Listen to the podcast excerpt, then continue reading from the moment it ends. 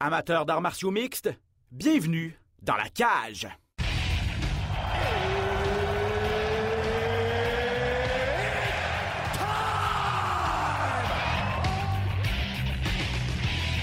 Introducing first, Benoît Baudouin, RDS Info à Las Vegas.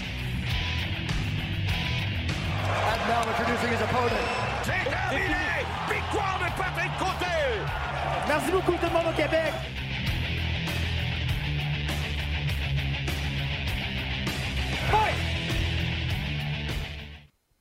Bonjour tout le monde, je m'appelle Benoît Baudouin, en compagnie de Patrick Côté. Bienvenue à cet autre épisode de Dans la cage. Merci d'être avec nous.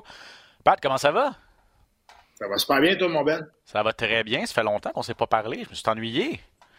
Je t'ai écouté, je t'ai écouté, samedi, donc euh, j'ai eu ma petite- j'ai eu ma dose. Mais bon, bref, quand même, je m'ennuyais de faire le podcast avec toi. J'espère que vous à la maison vous êtes un petit peu ennuyés quand même. Euh, et mais là, on est de retour en force parce qu'aujourd'hui, je faisais le, le- le- je faisais le plan de match comme je fais avant chaque podcast. Et puis là, honnêtement, j'ai trois pages de stock. C'est rare, c'est rare que je dépasse deux pages. Là, Là, j'en ai trois. Beaucoup de choses à discuter Yeah. avec euh, Pat, bien sûr, l'UFC qui s'en vient euh, cette fin de semaine sur les ondes de RDS. Euh, en finale, c'est Calvin Cater contre Josh Emmett. Il y a Olivier Aubin-Mercier qui se bat également ce vendredi. Ce sera diffusé à RDS 2, euh, la PFL, donc vendredi soir. Euh, l'actualité et tout, mais bien sûr, ben, dans l'actualité, ce qui retient bien sûr l'attention, c'est l'UFC 275. Une grosse partie de l'émission sera consacrée à cet énorme gala. Il s'en est passé des choses et on va commencer tout de suite, Pat, avec euh, cette victoire de Yerji Prohachka contre Glover Teixeira du côté de Singapour. On a un nouveau monarque chez les Milours. Et quel combat ça a été, honnêtement. Par où commencer? Honnêtement, je pense que c'est un des bons combats de championnat qu'on a eu dans les dernières années. là. Euh, je suis d'accord avec toi que l'action, ça a été euh, incroyable du, bout à- du début à la fin.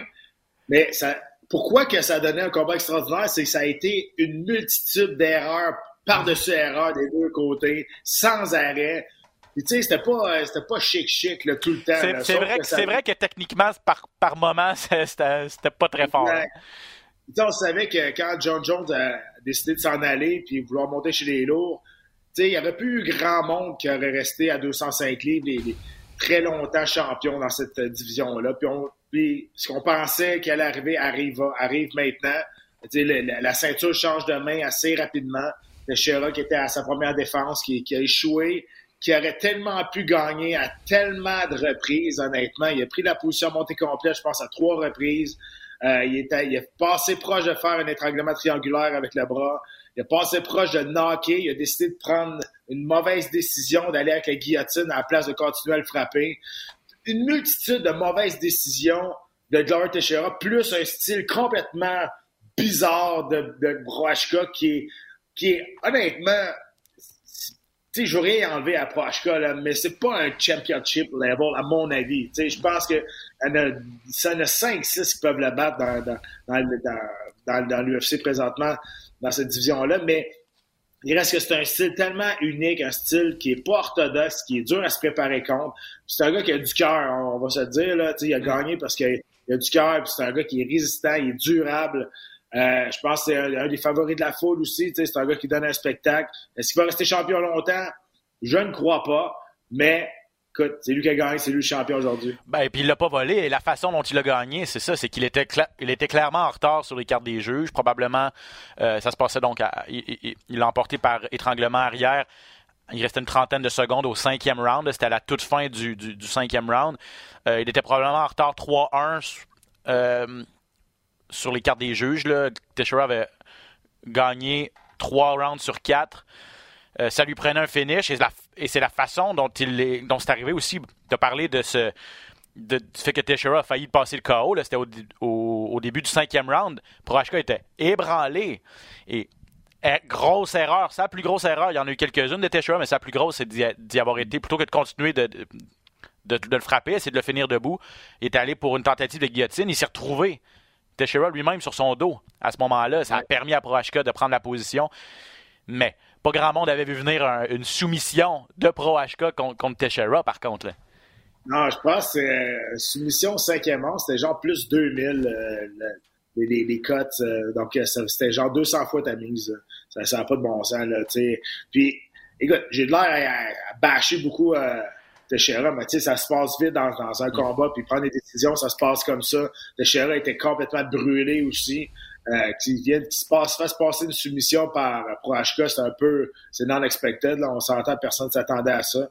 Mais regarde, c'est un sport d'opportunité, c'est un sport d'erreur aussi. Puis regarde, il, a vu qu'il avait la, chance d'aller le chercher, d'aller chercher un, étranglement. Puis écoute, je pense qu'il était surpris lui-même, parce que quand il s'est relevé, il a, pas, a pas couru partout. Il, je pense qu'il était fatigué aussi, mais il était très, il a célébré très sobrement. Ouais, puis il a dit, ben, il était très critique aussi envers lui-même. C'est un gars qui est très, qui est vraiment perfectionniste aussi. Lui, son but, c'est d'être vraiment un, un, un, compétiteur, en fait, un, combattant dans martial mix complet ou être, un grand champion, puis pas avoir, être, pas avoir trop de défauts dans sa performance. Puis lui-même a dit, euh, c'est loin d'être une performance parfaite, c'est loin d'une bonne, peut-être une des pires de ma carrière. Euh, il a admis qu'il a fait énormément d'erreurs. Il a dit que si euh, ben, sa première défense de titre, que ce soit contre euh, ou contre euh, Teixeira, revanche, les choses vont se passer différemment. Il, sait qu'il devra être beaucoup plus efficace là, HK. Mais d'ailleurs, comment tu, comment tu vois la suite des choses? Là? vient d'une victoire contre Rakic il n'y a pas si longtemps. Euh, et le Teixeira ben, aura besoin de, quelques temps pour, pour, s'en remettre. Qu'est-ce que tu préférerais voir comme, comme première défense de, de Pro HK? Ben, ça dépend toujours de ce que le combat va aller. Hein. S'ils font ce combat-là en Europe, je pense qu'on peut pas passer à côté de, de Bovic. Ça mm. pourrait être. Ça dépend toujours de ce qu'on veut faire le combat. Ça dépend toujours comment que la réponse des gens va être sur la, la sur, la comment je peux dire ça la, la popularité de Prohashka aussi. Là, on, on a vu, il était retourné en République tchèque. Il y avait beaucoup, beaucoup de monde qui était là pour l'attendre. Je pense que ça aussi, c'est un point qu'on va regarder. Teixeira, qui est un des favoris de la foule, je pense que c'est un, son histoire est super inspirante. Il est devenu champion du monde à 42 ans. C'est, quelque chose d'extraordinaire. Il a dit qu'il voulait continuer.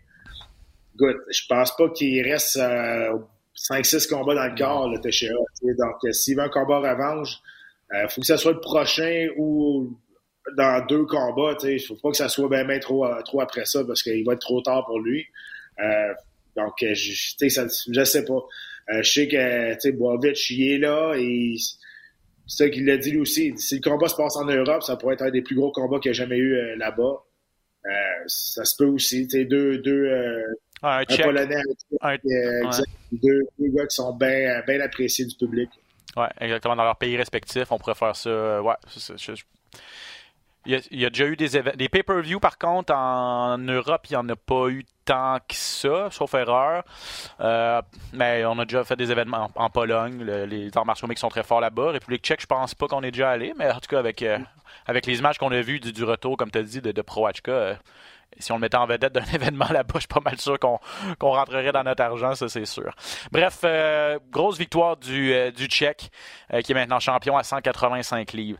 La demi-finale, autre combat de championnat, 125 livres, donc poids mouche euh, féminin. Valentina Shevchenko contre Tayla Santos. Euh, ça a tout pris pour Valentina Shevchenko. En tout cas, chapeau à Santos qui a vraiment offert une solide opposition, la meilleure opposition euh, à laquelle la, championne a fait face.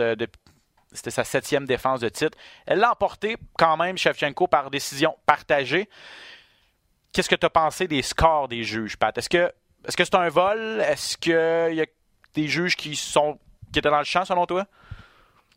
Je pense ben, il y en a un juge qui était dans le champ, qui a donné juste un, round à, Santos. Lui, il était complètement pas là. Euh, les autres, c'était serré. Euh, les autres, c'était un round euh, qui différenciait la, gagnante. écoute, je veux dire, la Shevchenko est allé chercher le cinquième round. C'était super important.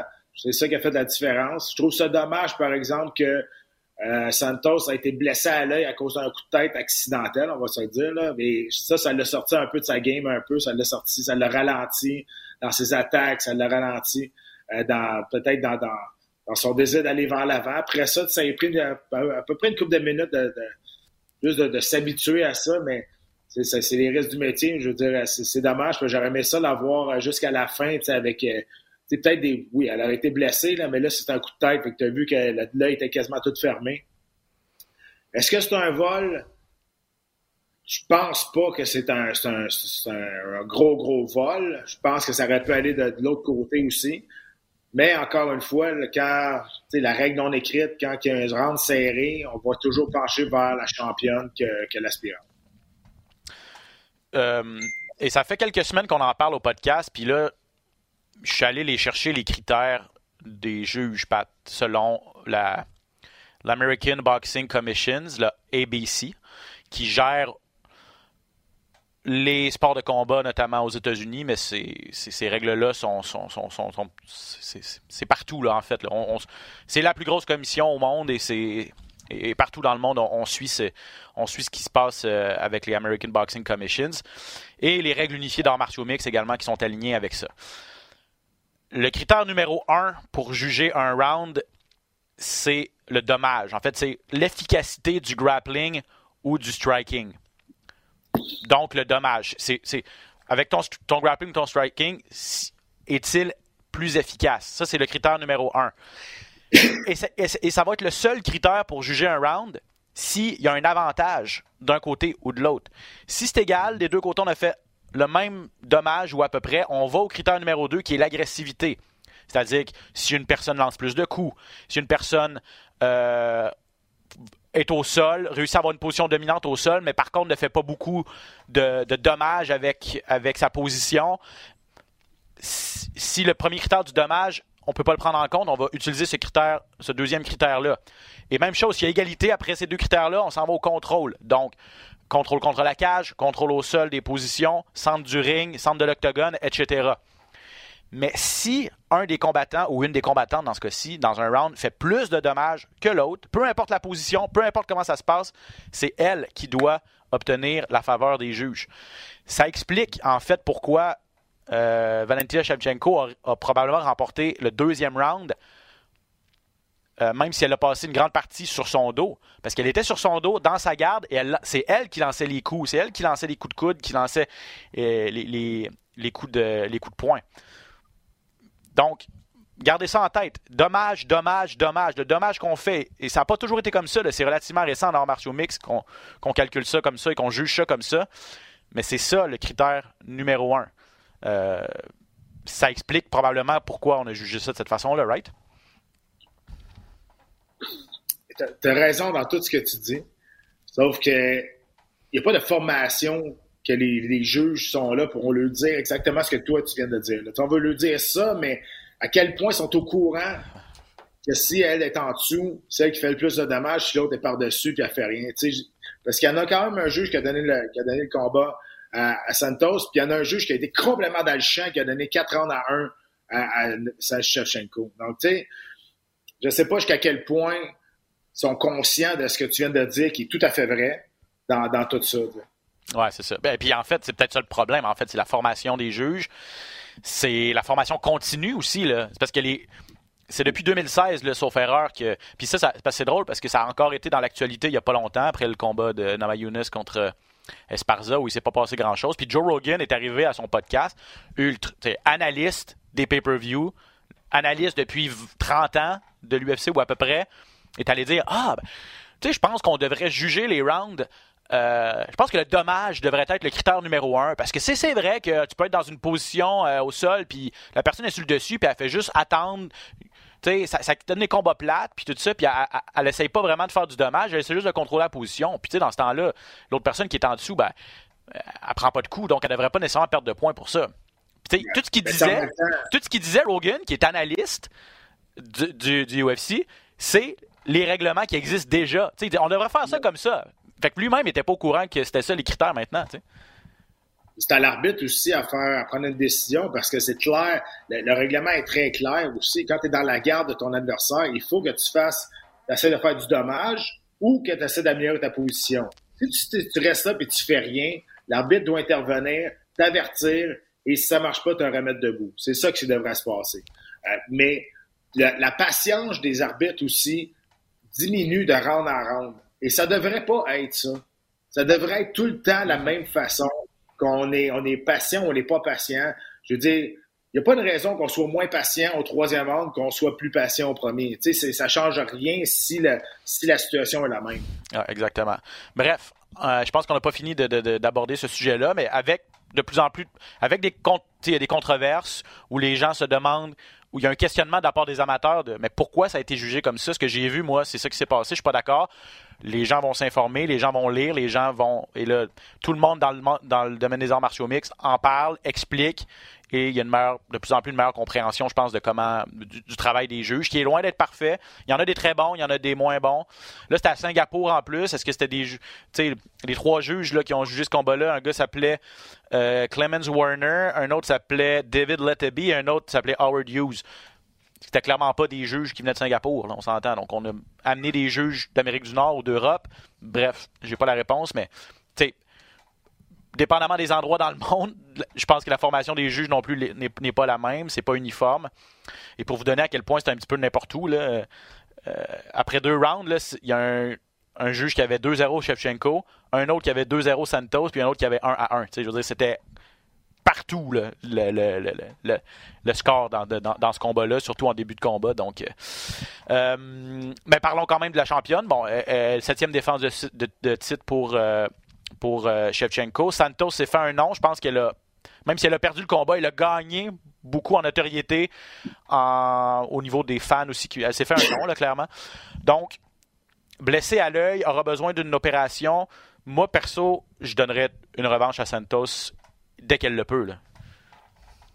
Euh, ouais, mais là, il y a quand même euh, beaucoup de temps qui va se passer. Là, ça, fait, ça fait briser l'orbital. L'os orbital, l'os orbital, exact. Euh, fait que, mais en même temps, qui y a d'autres? Euh, je sais que euh, il y a Michoté qui fait ses débuts à 125 livres la semaine ben, ça samedi. Là.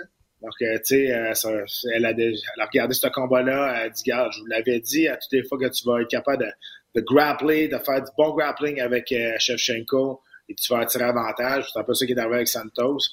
Bon, là, on va voir si Michoté va être capable de, monter les échelons rapidement, mais je a fait ses débuts en fin de semaine à 125 livres. Ça pourrait être une option prochainement. Euh, avant ce combat-là, Shevchenko parlait du combat de Nunez contre, euh, contre Peña. Donc, euh, elle en parlait déjà. Elle dit un ou l'autre, ça ne me dérangerait pas de, monter pour les, affronter. Peña l'a déjà battu. Nunez, ben, il y a une histoire avec elle. Elle a perdu deux fois, mais ça a été toujours très, très serré.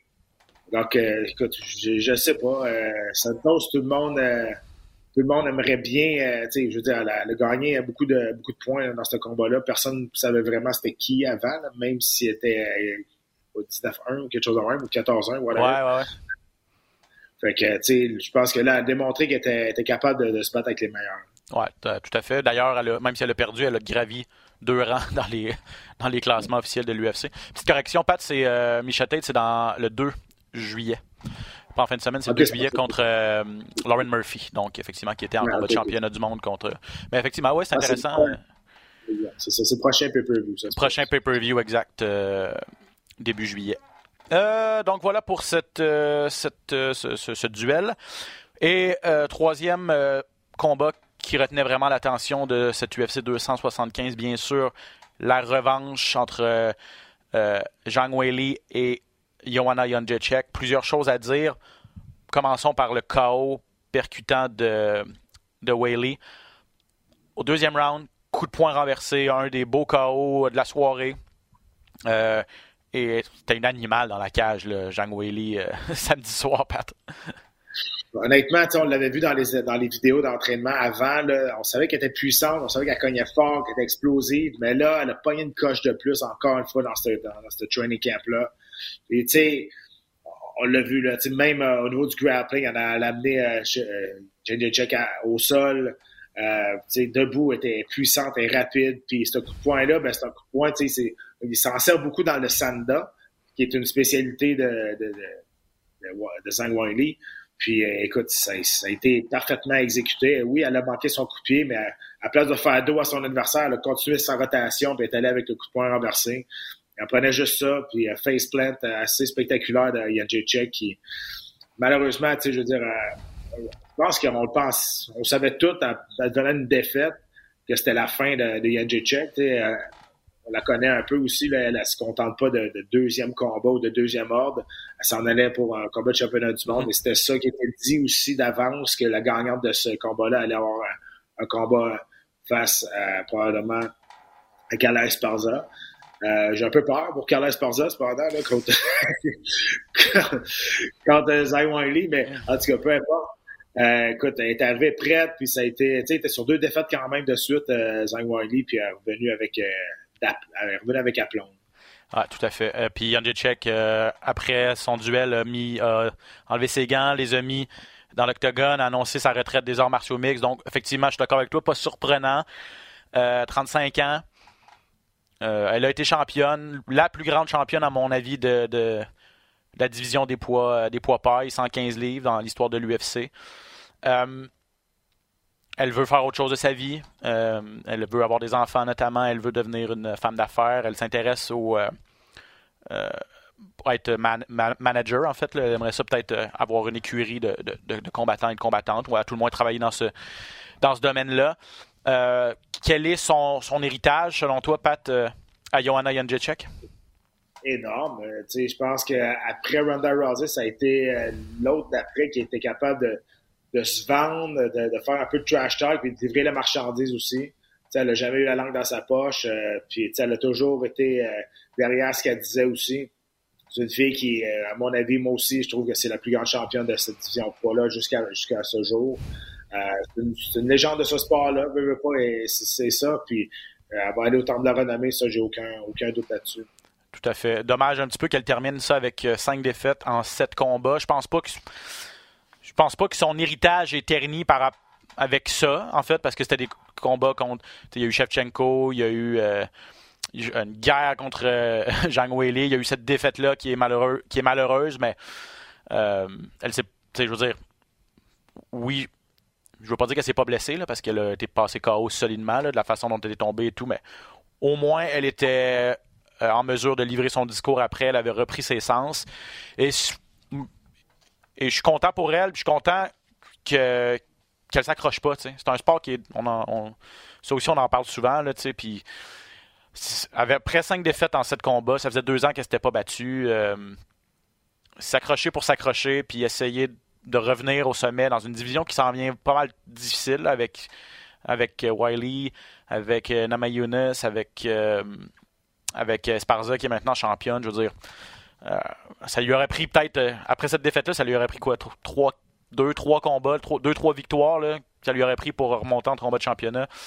Elle est plus là. Donc, félicitations pour cette superbe carrière de Johanna euh, une ambassadrice incroyable pour les arts martiaux mixtes féminins. Pour l'avoir rencontrée à quelques reprises, euh, fait des entrevues avec elle. Toujours ultra sympathique aussi. Ultra. Euh, euh, elle est très authentique aussi.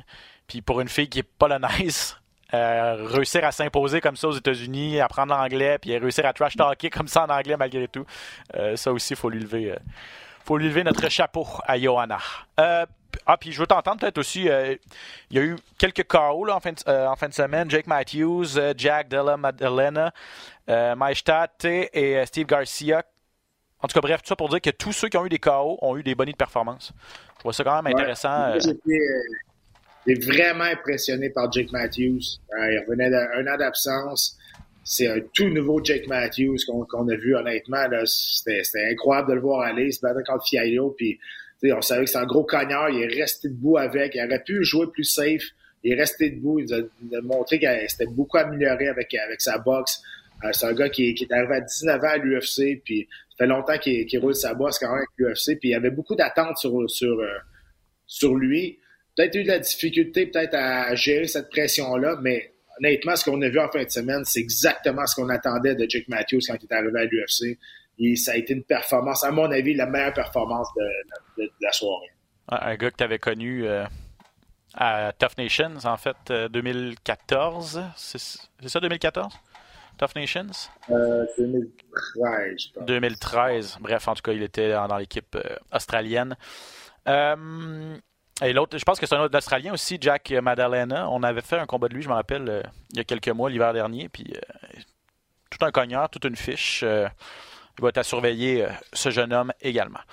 Prenons quelques minutes, Pat, pour euh, mettre la table pour en fin de semaine. Euh, très bonne carte. On va, s'attarder aux deux derniers combats, c'est sûr, mais euh, après ça, je vais vous faire le décompte des autres, des autres, des autres combattants et des autres combats qui sont sur la carte. Honnêtement, ça va être, je pense que ça va être intéressant. Mais en grande finale, Calvin Cater contre Josh Emmett. Cater qui est classé quatrième à 145 livres, Emmett septième.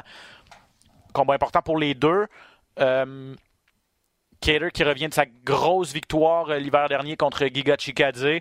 Euh, Josh Emmett, lui, quatre victoires de suite, mais euh, Cater, il, rentre dans, une classe supérieure avec, avec un affrontement contre Cater. S'il est capable de passer à travers un autre gars qui va être à surveiller à, 145 livres, mais je pense que je, donnerais l'avantage à, à, Cater, qui est tout un boxeur.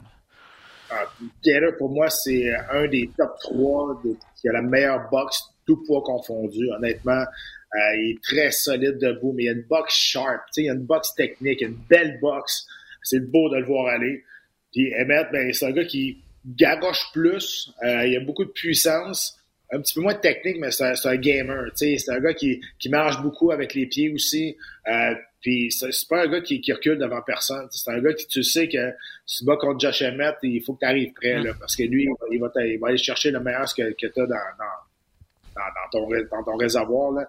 Mais euh, j'ai tendance à donner l'avantage, moi aussi, à, à Cater, mais si on, si, on, il pense trop loin, s'il pense euh, que le combat va être facile, il pourrait se faire surprendre. Un gars qui est, Cater, un gars habitué à des combats de 5 rounds aussi. Euh, ces trois derniers, là, sa, sa, guerre contre Holloway, euh, contre Chikadze, c'était un 5 rounds aussi, c'était une finale. Emmett, sauf erreur, n'a pas souvent fait des, fait des 5 rounds, donc ça peut-être un point qui va, être, qui va être à surveiller. Mais de la façon dont, dont Cater avait avait mis de la pression et avait, avait joué avec Chikadze, qu'on considérait comme peut-être le meilleur kickboxer de, la division, assurément. Euh, Chikadze n'a rien fait du tout dans leur duel. Je ne sais pas si tu te rappelles, mais Cater, avec sa pression, avec sa boxe, avec sa technique, a toujours, toujours, toujours empêché de Chikadze d'utiliser ses, fameux, ses fameux coups de pied, là, ses giga kicks. Euh, S'il met de la pression comme ça, qu'on qu t'émette, qui aime ça aussi lancer, lancer des coups de pied. Puis, en tout cas, ça va être, euh, ça va, ça, va être vraiment, vraiment intéressant. Puis Kader, avec une victoire, je pense, se place euh, euh, sur la courte liste pour affronter potentiellement le champion Volkanovski, s'il si, réussit à défendre sa ceinture. Oui, euh, on, va, on va voir ce qui, comment, ça dépend toujours comment il gagne. Ça dépend toujours euh, et s'il gagne. Ça dépend toujours de la, façon que ça se déroule aussi. il y a Rodriguez contre Ortega dans cette division-là qui s'en vient aussi. honnêtement, euh, à 145 livres, on est vraiment, on est vraiment gâtés. Donald Cerrone, Pat contre Joe Lozon, ça devait avoir lieu il y a quelques semaines, remis euh, finalement à cette fin de semaine. Ce sera la demi-finale du euh, gala présenté sur les ondes de RDS samedi. Tu regardes ça pourquoi? pourquoi les gens devraient syntoniser ce duel-là? Ben, parce que, à mon avis, c'est deux légendes du sport. Il y en a vont, dire que j'exagère, mais à l'eux deux, je pense qu'ils ont à peu près 35 bonus de, de, performance. C'est deux gars qui donnent un spectacle toujours. C'est deux habitués des bonus de performance. Puis, écoute, Donald Cerrone, c'est probablement le meilleur combattant de toute l'histoire des arts martiaux mixtes qui n'aurait jamais été champion nulle part. dans une grosse organisation. Euh, puis, je veux dire, à toutes les fois qu'il est arrivé proche, s'est battu une fois à l'UFC pour le titre face à Dushan Jones, et puis s'est fait coucher au corps. Mais écoute, euh, ça se peut que ça soit le combat de retraite pour les deux. Ça se peut que le, perdant, juste le perdant, prenne sa retraite aussi. T'sais, de plus en plus, euh, Cerrone laissait planer le doute que, OK, euh, là, c'était peut-être son dernier combat. Euh, je pense que ses priorités ont, changé aussi. Hum. il a dit, avant, il disait qu'il voulait se battre jusqu'à 50 ans. Là, ça se peut que là, il, décide d'accrocher ses gants plus rapidement. Puis ben, c'est un peu la même chose. Donc, tu sais, il faut pas s'attendre à pas s'attendre à beaucoup de rapidité, il faut pas s'attendre à des deux jeunes coqs, il faut s'attendre à regarder ça, juste voir deux vétérans respectables s'affronter un en face de l'autre. Lausanne a, dit que c'était probablement son dernier combat. Euh, Cerrone, j'ai pas vu, en tout cas, j'ai regardé rapidement, j'ai pas vu quelque chose de si clair, net et, précis là, qui, qui l'a dit non, c'est ça, il laisse planer. Ça va être, mais effectivement, c'est ça. Puis, comme tu l'as si bien expliqué, euh, dépend toujours de la façon aussi dont, dont, on s'incline. Euh, euh, exact. Puis, ça... le dernier combat, ça avait, été, ça avait été annulé. Ce combat-là, ça avait été annulé la journée même. Cerrone avait eu un empoisonnement alimentaire. Cerrone avait été ultra émotif en conférence de presse la veille ou deux, deux jours avant, en parlant que là, son fils va être capable de, le voir combattre. Ça, ça, ça, le touchait bien gros. Puis on n'aurait jamais ou très, très rarement vu euh, Cerrone aussi émotif de, ce côté-là de la, de la médaille. tu vois que les priorités changent à un moment donné. Oui, exactement. Donc, euh, bref, euh, ouais, deux, euh, deux vétérans, deux, deux légendes du sport qui vont s'affronter en demi-finale cette fin de semaine. Rapidement, je vais vous défiler quelques combats qui ont retenu mon attention. Tim Means contre Kevin Harland à 170 livres. Kevin Harlan, qui était il n'y a pas si longtemps parmi les aspirants à une ceinture à 185 livres chez les moyens, a perdu contre Derek Bronson et Marvin Vettori l'année passée. Ça l'a un petit peu sorti du, sorti du portrait. Là, tente de repartir. En fait, hors partie la machine du bon pied à 170 livres, a descendu de catégorie avec une grosse victoire il n'y a pas si longtemps, je pense au mois de mars, contre Alex Oliveira. Donc, ça va être intéressant de voir ce que Harlan peut faire à 100, s'il peut continuer sur sa lancée à 170 contre un vétéran Means qui en a vu d'autres aussi. Là. Ah, Tim Means, c'est le genre de combattant que tu ne veux pas te battre contre. C'est un gars qui met tellement de pression, utilise bien sa portée, des coudes qui slice, des coudes vraiment efficaces du côté de Tim Means. Euh, écoute, on va voir ce qu'il y, a dans le ventre à Orland dans ce combat-là, ça c'est sûr. Euh, Joachim Buckley, euh, on l'a connu avec ce, cet immense coup de pied à la tête contre Impak Sangana il y a quelques années, mais lui, ça lui fait trois bonnies de performance à ses cinq dernières sorties, quatre victoires à ses cinq derniers combats. Il affronte un Russe euh, qui s'appelle Albert Duraev, qui a 10 victoires consécutives, un produit de la série Dana White Contender. Donc, euh, Buckley ultra spectaculaire contre un Russe, j'imagine, qui efficace, qui, devrait, lutter, qui devrait, qui, en tout cas, qui, devrait être dur, dur, à, dur à affronter pour, euh, pour Buckley. Alors, de voir comment il va pouvoir se tirer son épingle du jeu. Euh, c'est le danger aussi, Ben, quand Butler, tu sais, quand tu fais un coup de même, là, tu sais, c'est un coup qui arrive à une fois par dix ans, là, tu sais, je dis, c'est, ben, de toute façon, on n'avait jamais vu ça, ce genre de coup de pied-là. C'est un peu, c'est un peu le, le, le, le tu sais, le, ton succès et, vient avec ce, cela. Puis là, à toutes les fois, tu t'es victime de ton succès, t'es victime d'un coup que t'as fait parce que euh, après ça, le monde, il s'attend tout le temps à ce que tu vas faire ça. Puis là, tu vas faire un bon combat, mais pour aux yeux du monde, ça va être ça va être un combat ordinaire. Fait tu as tout le temps de la pression de, de, de, de, faire des coups spectaculaires parce que tu as réussi à faire ça une fois dans, dans ta carrière. Puis ça, ben, ça peut, ça peut, euh, ça peut sortir du plan de match des combattants. Oui, tout à fait. Euh, Damir Ismagulov va affronter Guram Kutateladze. Euh, 155 livres. Donc, Ismagulov, c'est un Russe qui a 23 victoires, une défaite. Il a 18 victoires consécutives et les 4-0 à l'UFC.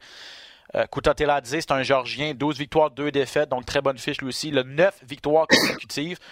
Et c'est lui qui a, infligé la seule défaite à Mateusz Gamrot, le Polonais, euh, qui est maintenant dans les classements à 155 livres, qui est un très très bon combattant. La seule défaite de sa carrière, c'est euh, qui lui a infligé il y a deux ans. Lui, ça va être son, grand, son retour à l'UFC. Donc deux prospects, deux gars qui sont sur des grosses séquences de victoires. Euh, puis deux gars qui sont vraiment pas connus, qui ont la chance en fait de, de, de, de se faire un nom. Jeremiah Wells va affronter Court McGee. Bon, encore à 155 livres. Tu sais. Ah, ça n'a pas de sens. Vision-là n'a pas rapport. Là. Ça n'a pas, de, bon ça n'a pas de sens. Puis, tu sais, les gars, je les connais pas vraiment. Tu sais, je regarde, là, je dis comme, ah, je vais aller voir leur fiche, je regarde, je, regarde ça, je comme c'est des tueurs. Là, tu sais, en tout cas, ils ont l'air sur papier. Puis tu regardes qui ont battu aussi, ça fait du sens, ça, ça, ça a du bon sens et tout. Mais cette division-là, c'est juste incroyable. Euh, il y a Court McGee, le bon, on parlait de, de, bons vieux vets là, avec euh, Lausanne et, euh, et Cerrone. Court McGee qui a deux victoires consécutives, qui va affronter euh, Jeremiah Wells, qui lui aussi euh, est sur une bonne séquence. Puis pour commencer, en tout cas, je sais pas si c'est la carte officielle, mais selon le site de l'UFC, pour commencer la soirée, c'est Carl Dawkins contre Roman Dolidze. Je trouve ça un très bon duel à 185 livres pour commencer une, soirée, une soirée UFC. Donc, bref, c'est ça. Il y a, pas des énormes noms, c'est pas des gros combats qui ont des, des, impacts au niveau des classements, tout ça, mais des combattants peut-être à découvrir et, euh, et, des vétérans qui ont vraiment fait leur preuve. Donc, euh, honnêtement. ce euh, week-end, on va être. ce week-end, je pense que c'est à 6h ou 6h30, mais on est à RDS Info. Oh! Donc, il y a beaucoup, beaucoup trop de, Il y a un conflit à l'horaire, donc on va être sur RDS Info pour toute la soirée. Excellent. Donc, le message est passé. RDS Info pour l'UFC. Cette fin de semaine, ouais, il, y a, il y a un tournoi de hockey, Three Ice du côté de Las Vegas, entre autres, qui commence. Euh, je pense que c'est un peu ça qui, entre autres, qui cause un petit conflit d'horaire. On va prendre quelques minutes pour euh, parler de PFL, Pat. Euh, je le disais, vendredi, 22h en direct sur les ondes de RDS. Olivier Aubin-Mercier qui va être en action. Va tenter de se qualifier, lui, donc, pour les demi-finales, la phase éliminatoire de PFL 2022. Et on met pas ça facile pour Olivier. Il va affronter Rausch Manfio, le champion en titre. Euh, à, son, à première sortie, Olivier, au mois d'avril, a battu. Ça a été par décision partagée. En tout cas, ça a été un combat ultra serré. Là. Euh, plus dans ses derniers retranchements, Olivier, pour battre l'ancien double champion, Nathan Schultz. Là, il affronte son meilleur ami, qui est le champion en titre, Rausch Manfio. Euh, Olivier va en avoir pour son argent, Pat, euh, cette fin de semaine. Euh, en tout cas, on aime ça le tester du côté de, de, PFL. Hein. Je sais pas ce qu'il a fait à cette organisation-là, Olivier. on dirait qu'on veut le sortir le plus possible, mais ça, en même temps, ça peut, ça peut le motiver encore plus. En tout cas, j'espère que ça le motive, puis je pense que je pense ça le motive aussi. Olivier, c'est un, un gars qui est, c'est un, un, personnage, on s'entend, c'est un être assez unique. C'est un gars qui est, qui est dans sa bulle, puis c'est un athlète incroyable. Puis, il a le talent. Moi, je pense qu'il a le talent pour, pour battre tout ce gars-là, tous ces, ces gars-là dans, dans, cette division-là. Euh, puis je suis content parce que là, là, il commence à être un peu plus vocal aussi. il a parlé d'Anthony Pettis, ouais. que c'était sur le travail qu'il y avait, c'était pas, c'était pas euh, équitable. C'était pas équitable avec les autres. Mais, Anthony Pettis, il y a un nom aussi. Là-dessus, il faut, faut, faut, faut, faire attention des fois. Mais il commence à prendre un peu plus sa place, je pense.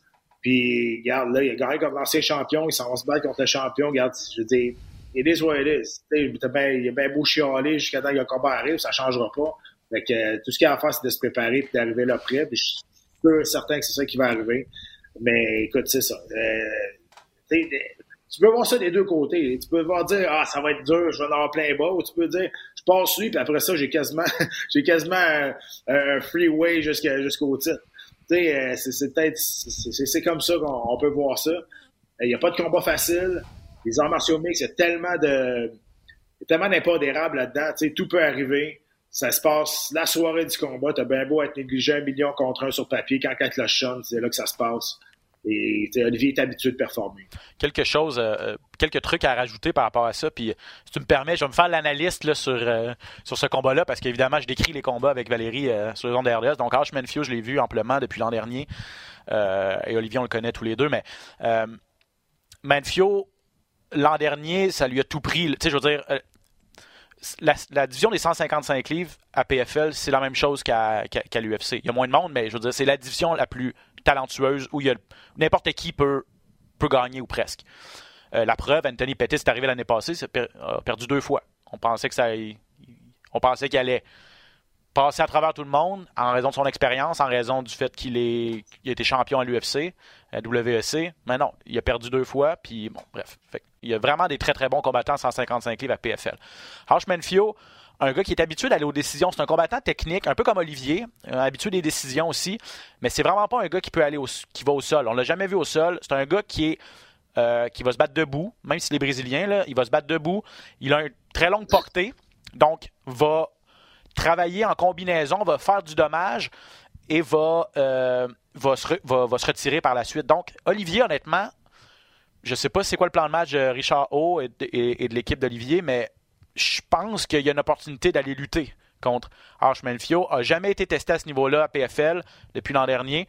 Olivier euh, aurait clairement l'avantage, selon moi, dans cet aspect-là du, du, jeu. Parce que je pense que s'il essaye d'échanger avec, avec Manfio, euh, il va peut-être trouver ça un petit peu trop technique. Le Manfio, c'est pas un combattant super excitant, mais il n'est pas, champion pour rien. Il, a été, il, a été, dans des bonnes guerres l'an dernier, mais a toujours réussi à, à s'en sortir avec son combat debout. Donc, euh, je vois, ça va être intéressant de voir si, si, si Olivier ouais. peut lutter. Puis pour, pour, pour donner une idée des classements, c'est les quatre meilleurs de chaque division qui passent en, en demi-finale.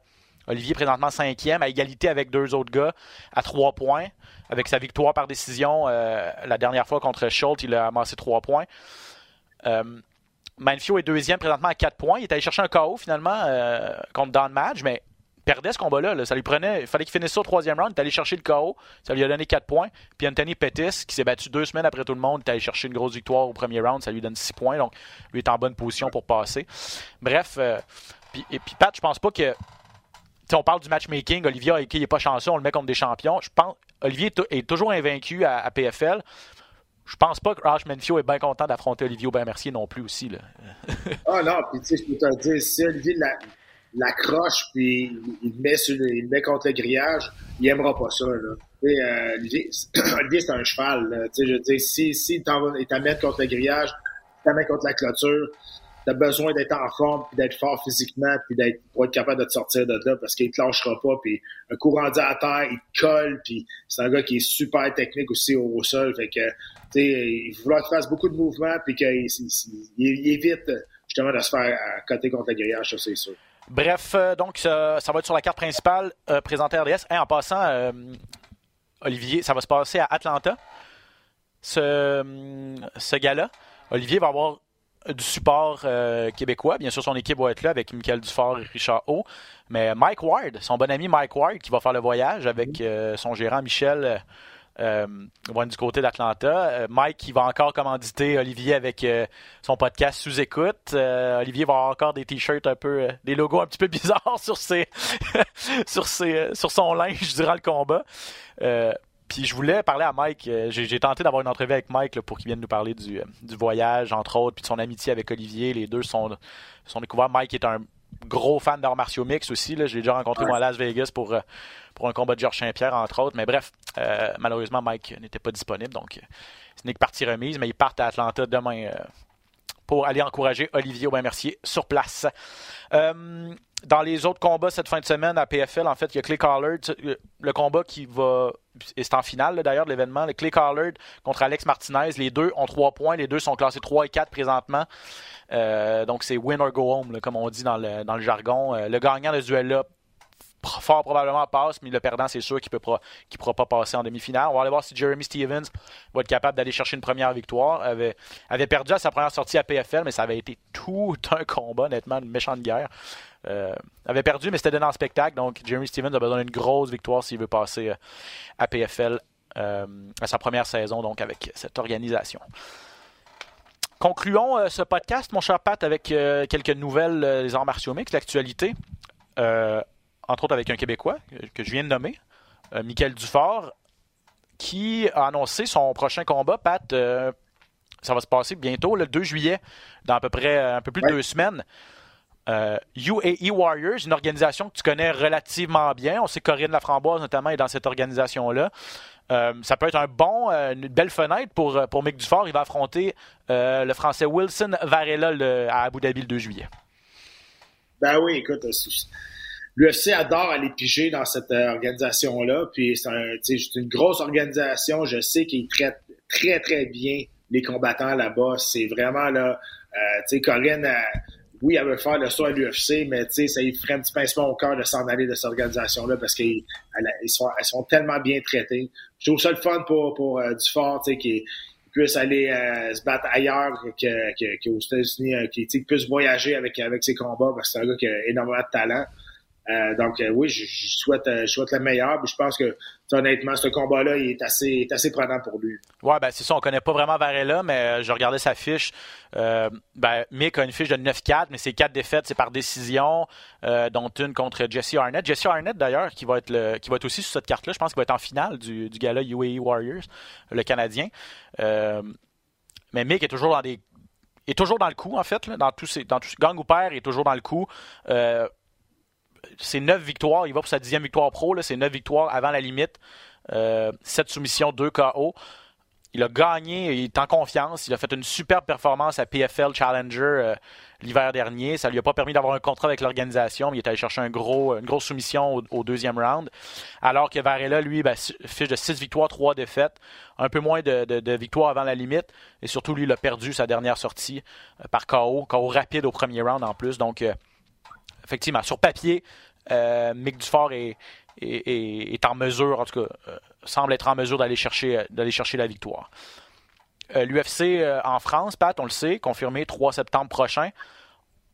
C'était pas mal, on, le voyait venir aussi, là, il y avait du grenouillage, des rumeurs beaucoup, mais là c'est confirmé, Tite Wivasa contre Cyril Gann, bien sûr, le français en finale de cet événement.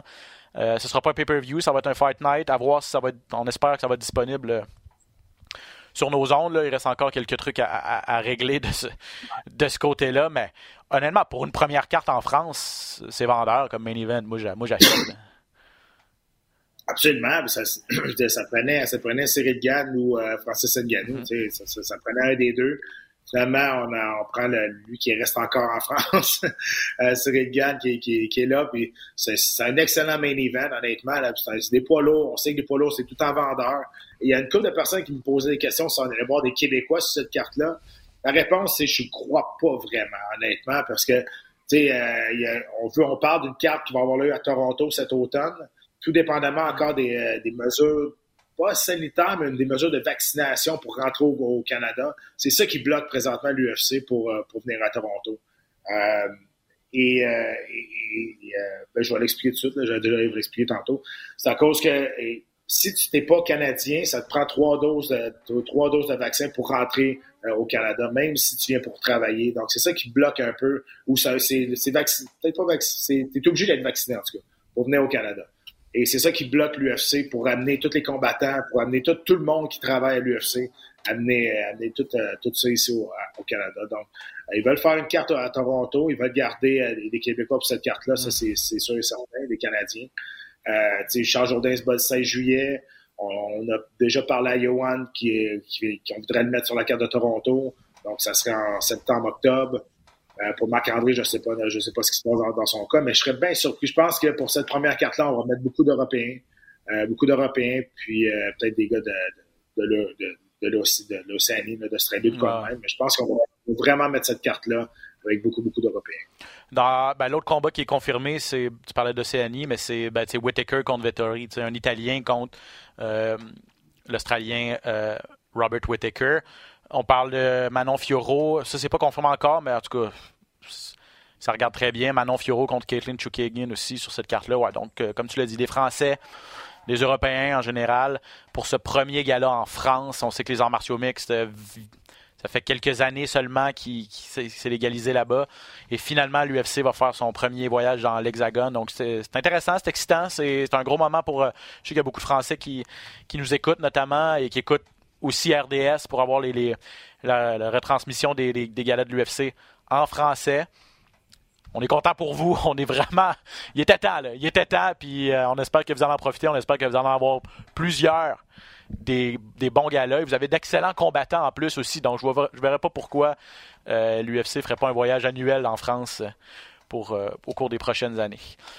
Euh, Ousmane contre Leon Edwards, ça a été aussi confirmé au cours des derniers jours. Ça, ça va se passer le 20 août prochain. Deux choses là-dessus. Enfin, Leon Edwards a sa chance au titre. Mais d'un autre côté, Kamara Ousmane va y aller quoi pour une, sixième défense. n'a euh, pas perdu depuis je sais plus quand. Et a encore une chance de cimenter son statut de meilleur combattant livre pour livre. Ouais, puis si je me trompe pas, la dernière défaite de Leon Edwards, c'était contre Kamara Ousmane. Exact, 2015. Euh, donc, ouais, ils, ont, ils, ont, une histoire. Kamara Ousmane revient d'une blessure, par exemple, il revient d'une opération au poignet. Euh, donc, je vais, bien, je, vais bien, je, vais être bien curieux de voir comment ça l'a peut-être affecté ou euh, quelque chose comme ça. Il reste que c'est le meilleur combattant des fourlis présentement. Kamara Ousmane, il est vraiment très solide. Il est, plus unidimensionnel comme il l'était avant. C'est plus juste un lutteur. C'est un bon boxeur maintenant. Il est bon partout. Euh, T'as raison. Enfin, Leon Edwards, il a sa chance. Euh, je veux dire, c'est un sport de spectacle. Il en donnait pas tant que ça. Mais au bout de la ligne, il mérite, euh, avec sa séquence de victoire, il mérite d'avoir son combat de championnat du monde. Puis là, ben, il faut pas qu'il passe à côté. parce que ça, il a pris tellement de temps à l'avoir. Là, il faut pas vraiment qu'il passe à côté. Non, exactement. Euh, toujours à l'UFC, euh, Hamzat Shimaev, qui lui tire, euh, tire dans, tout, dans toutes les directions. Là. On parle de Nate, euh, Nate Diaz. A mis au défi Nate Diaz, il a mis au défi Balal Mohamed. donc, on ne sait pas ce qui va arriver avec Hamzat Shimaev. Un gros combat, probablement lucratif, ou un combat qui va lui permettre de, encore une fois, grimper dans les classements. Ça s'en vient d'ici la fin de l'été ou début de l'automne. Puis, avant de se quitter, je veux t'entendre sur cette histoire-là de Michael Venom Page, euh, combattant de Bellator, qui va affronter Mike Perry, Platinum Mike Perry, à Bare Knuckle, ton, ton organisation préférée. Euh, mm-hmm. Bonne chance à Perry. Mais, mais d'un autre côté, Bare Knuckle, je ne suis pas, fan non plus. Je fais des, je fais des blagues là, parce que je, toi, toi puis moi, on n'est pas fan, ni un ni l'autre.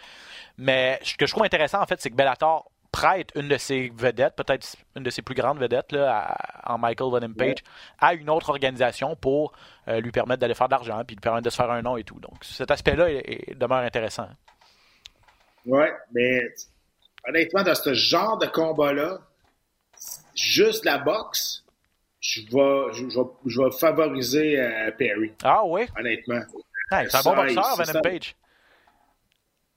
Oui, mais ça, je veux dire, il est comme il est flashy. C'est un bon boxeur, mais c'est plus un kickboxer qu'un boxeur euh, technique. Tu sais. Perry, c'est un bon gars. Je veux dire, il, va, il, est quand même pas une mauvaise boxe. Il a de la puissance, il frappe solide, il avance vers l'avant, il, s'en fout. Euh, puis le, le, ring est tout petit aussi. Là. Page ne pourra pas se sauver ben ben. Là. Il peut pas donner de coup de genou, il peut pas donner de coup de pied. Euh, c'est vraiment juste de la boxe moi, à cause de ça, je pense que je, donne je vais donner l'avantage à Mike Perry. OK, intéressant, intéressant. Mike Perry qui a déjà quelques combats sous la cravate à, à, à PFL, pas à PFL, mais à BKFC, le Bare Knuckle euh, Fighting Championship. Euh, donc, mais, mais, mais, sur, mais sur l'aspect de, de, de, prêt de combattant, jamais on verrait ça. Euh, One le fait avec Origuchi. Ben, en fait, Bellator le fait avec One Championship aussi. Kyoji Origuchi est allé affronter Demetrius Johnson il n'y a pas si longtemps. Euh, là, maintenant, on prête mm-hmm. Michael Van Page. Tu jamais on verrait ça, on, verrait ça avec, avec l'UFC. Euh, Georges Saint-Pierre, euh, même s'il se battait plus à l'UFC, avait encore son contrat à l'UFC, n'a pas pu aller battre dans un combat de boxe, n'a pas pu aller affronter Oscar de la Hoya. toi, ton, ton opinion là-dessus, est-ce que tu, aimes, ça, avoir une organisation laisser un peu plus de liberté à ses, à ses combattants? Ben oui, moi je suis pour la liberté des, des combattants, ça c'est sûr, sauf que c'est je veux c'est des, des, contractuels. les combattants, c'est marche à contrat, c'est des, des, employés contractuels. Puis si moi j'étais le boss de l'organisation, je suis pas sûr que je prêterais mes combattants non plus. Tu sais, hmm. je, sais pas ce qui peut arriver à Venom Page, qui est une de tes vedettes. Tu sais pas ce qui peut arriver dans ce combat-là. Il peut se ben, faire geler dans Surtout un combat en fait, aussi. ben, c'est ça. Fait tu sais, trouve ça un peu risqué quand même, mais dans des grosses vedettes, moi non, je serais pas porté à, laisser aller euh, mes, grosses vedettes. Je serais plus porté à peut-être en prendre plus soin, peut-être du côté monétaire, quoi de même. Mais encore là, là, c'est plus le côté fighter qui me fait parler. Là. Euh, mais tu sais, je, je sais pas, je suis pas. Euh, je suis pas la liberté des combattants, mais si j'étais le promoteur, si j'étais le dirigeant d'organisation, je suis pas sûr que je prêterais mes vedettes. Ouais, c'est ça. Tu comprends les deux. tu comprends les deux côtés de, de, la médaille. Bref, euh, voilà, c'est ça. Euh, ok, Pat, ben merci énormément. Puis ça fait le tour. En tout cas, on vous l'avait dit, ça fait une heure qu'on jase. On a fait le tour des trois pages. Très heureux. On espère que vous avez apprécié. Là, les rendez-vous cette semaine, beaucoup d'arts martiaux mix sur nos ondes. RDS2, je le répète, vendredi soir, je serai en compagnie de Valérie Les Tourneaux pour le gala PFL. Euh, entre autres, Olivier Aubin-Mercier contre Harsh Manfio. Et samedi, Pat et Jean-Paul sur les ondes de RDS Info. Et là, je regardais l'heure, c'est ça que je vérifiais, 17h. Arrive pas en retard, Pat? 17h, la carte. samedi, sur les ondes, sur les ondes de RDS Info. Voilà. Ouais. Autre chose? va être là à l'heure. Parfait. Merci. je suis comme une mère pour toi merci, énormément à tout le monde d'avoir été là. Toujours autant de plaisir à jaser d'arts martiaux avec, mon ami Pat et avec vous. N'hésitez pas à nous écrire sur nos euh, plateformes, nos réseaux sociaux. Euh, et hashtag UFCRDS aussi, pourquoi pas sur euh, Twitter. Et on se retrouve la semaine prochaine pour un autre épisode de Dans la cage. Bye bye tout le monde!